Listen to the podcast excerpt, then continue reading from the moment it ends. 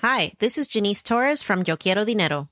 From a local business to a global corporation, partnering with Bank of America gives your operation access to exclusive digital tools, award winning insights, and business solutions so powerful you'll make every move matter. Visit bankofamerica.com slash banking for business to learn more. What would you like the power to do? Bank of America NA, copyright 2024. Queridos amigos de TED en Español, ahora que terminamos la séptima temporada de nuestro podcast, queremos volver a compartir con ustedes algunos de los episodios que más nos gustaron. Les cuento también que estamos preparando la octava temporada que empezará en febrero de 2022. Recuerden que si quieren suscribirse al boletín semanal de ideas en nuestro idioma, ver las charlas de TED en español o seguirnos en las redes sociales, pueden hacerlo en tedenespanol.com. Los dejo con la charla de esta semana. ¿Cuál es la diferencia entre lo que percibimos y lo que realmente sucede? Hay todo un mundo por descubrir si nos quitamos a nosotros mismos del centro. Cuando escuchamos, ¿oímos con claridad? ¿Escuchamos o nos escuchamos? ¿Miramos o nos miramos? Bienvenidos al podcast de TED en español. Soy Jerry Garbulski. Mirko Messia es músico de teatro. En su charla en TEDx Río de la Plata, Mirko nos plantea la diferencia entre lo que percibimos y lo que realmente sucede frente a nosotros.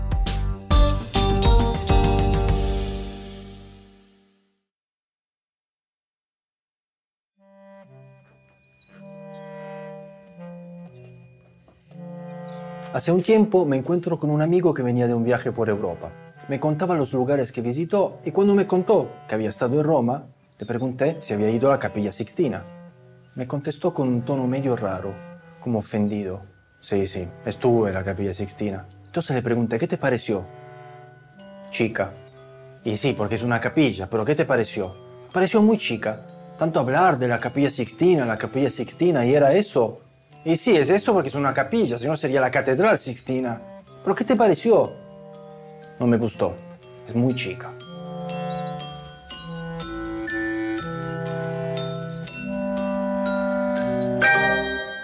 ¿Por qué me siento tan cercano a eso que le pasó a mi amigo? Mi nombre es Mirko Mesha y trabajo como músico de teatro. Para quienes no lo saben, se trata de componer, organizar y decidir qué es lo que suena, por qué, cómo y desde dónde suena todo lo que suena en un espectáculo de teatro. Música, sonidos, ruidos y silencios.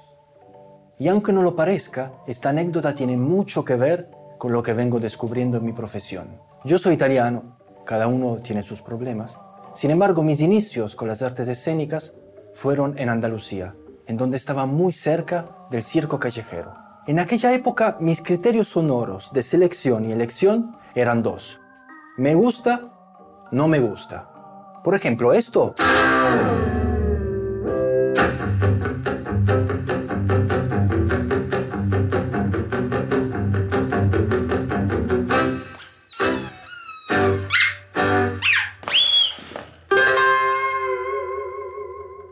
No importaba cuál fuera la escena que estuviera acompañando, lo tocaba siempre. Me gustaba y para mí funcionaba. Para mí. Todo lo que tocaba y lo que escuchaba estaba filtrado por eso. Me gusta, no me gusta. Me gusta, no me gusta. Si pudiera sintetizar al máximo la cuestión, diría lo siguiente. Yo no escucho. Yo me escucho. todo, el tiempo, todo el tiempo. Todo el tiempo.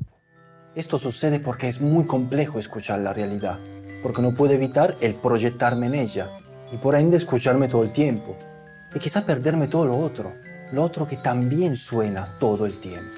Una vez trabajé con una directora rusa que me convocó para su espectáculo. Recuerdo que estábamos en mi taller, que es como una fábrica de sonidos, llena de instrumentos y objetos sonoros, y le dije de sentarse de espalda, porque quería presentar algunos sonidos, pero no quería que fuera condicionada por cómo se veían esos sonidos. En un momento toqué estas pequeñas percusiones turcas que usan las bailarinas en sus danzas, pero yo las toqué de una forma más pausada para dar el tiempo de imaginar.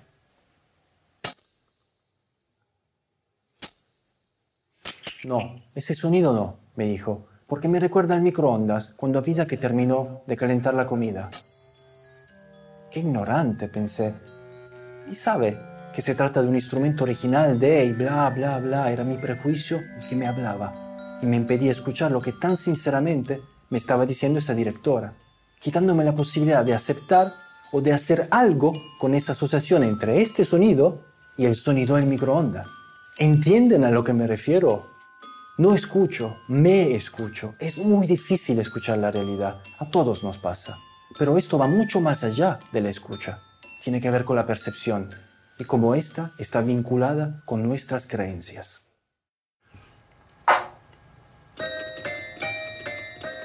A ver, ¿ustedes conocen la historia de Romeo y Julieta?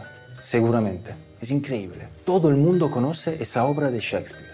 Hace unos años que hago un experimento con esa historia en varios países. Pregunto, ¿cómo termina Romeo y Julieta? Piénsenlo, no importa que la tenga leída o no. Estoy seguro que la gran mayoría de ustedes respondería que termina con la muerte de los dos enamorados. Romeo encuentra a Julieta muerta y se mata por el dolor. Segundos después, Julieta se despierta, que a todo esto no estaba muerta, ve a Romeo así y se mata a su vez. Un bajón. Bueno, hay novedades. Si bien es una tragedia, no termina mal como la gran mayoría del planeta Tierra cree. Porque la obra no es solo la historia de amor de dos jóvenes que mueren. La obra cuenta de un odio, de una enemistad entre dos familias que ya ni siquiera recuerdan el porqué de esa enemistad. ¿Y qué hace Shakespeare para contarnos ese odio? Pone lo que más podría contrastarlo, dos adolescentes que se enamoran, ahí en el medio. Es decir, que el precio para que termine esa enemistad es perder las dos joyas más preciosas de esas dos familias. La obra termina cuando el padre Romeo y el padre Julieta se encuentran, se miran, se dan la mano y frente a los dos jóvenes muertos ponen fin a esa enemistad. Es muy, muy triste, pero termina bien, no como todos creíamos. Hay elementos que nos impresionan tanto, que dejan tanta huella en nosotros, que nos impiden ver o escuchar lo que sigue. Funcionan como filtro. Entonces no escuchamos, nos escuchamos, no miramos, nos miramos, no leemos, nos leemos todo el tiempo. Pocas veces hacemos el espacio, la pausa, para escuchar de una forma más desafectada, tratando de sacarnos del medio para evaluar el suceso, la frase, la situación en sí, para recibirla y aceptarla, o por lo menos partir de ahí para evaluar qué hacer después. En una enseñanza, Confucio dijo que una persona virtuosa, cuando mira, reflexiona si observó con claridad. Cuando escucha, reflexiona si oyó sin confusión. Está en nosotros el poder de generar ese espacio, de permitir esa pausa de aceptación.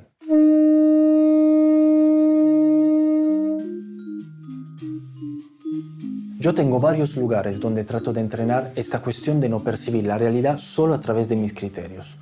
Por ejemplo, a veces nos juntamos con un grupo de amigos y analizamos una obra de Shakespeare. Primero vemos qué nos pasó con la obra luego vemos qué pasa en la obra. Es impresionante lo que sucede. Hay páginas que pasamos por alto, informaciones importantes que se nos escapan, como por ejemplo el final de Romeo y Julieta, pero hay mucha más. Y todo esto trato de llevarlo a mi cotidianidad y también a mi oficio. Ser músico de teatro es un arte muy antiguo. Tiene que ver con mirar, con aceptar, con esperar, con proponer, con acompañar, con cuidar.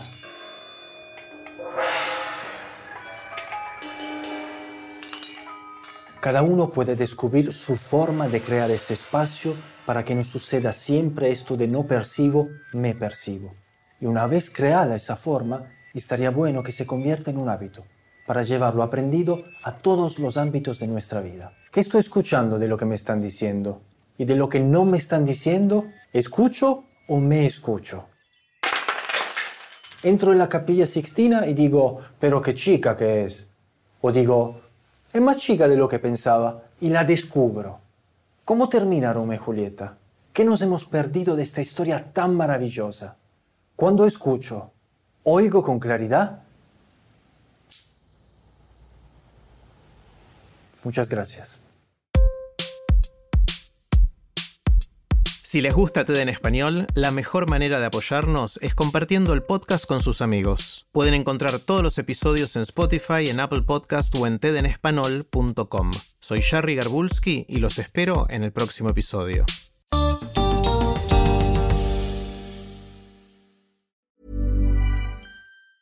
Hi, this is Matt and Sean from Two Black Guys with Good Credit. If you own or operate a business, whether it's a local operation or a global corporation, partnering with Bank of America could be your smartest move. By teaming with Bank of America, you'll enjoy exclusive digital tools, award winning insights, and business solutions so powerful you'll make every move matter. Position your business to capitalize on opportunity in a moment's notice. Visit bankofamerica.com slash banking for business to learn more. What would you like the power to do? Bank of America, N.A., copyright 2024.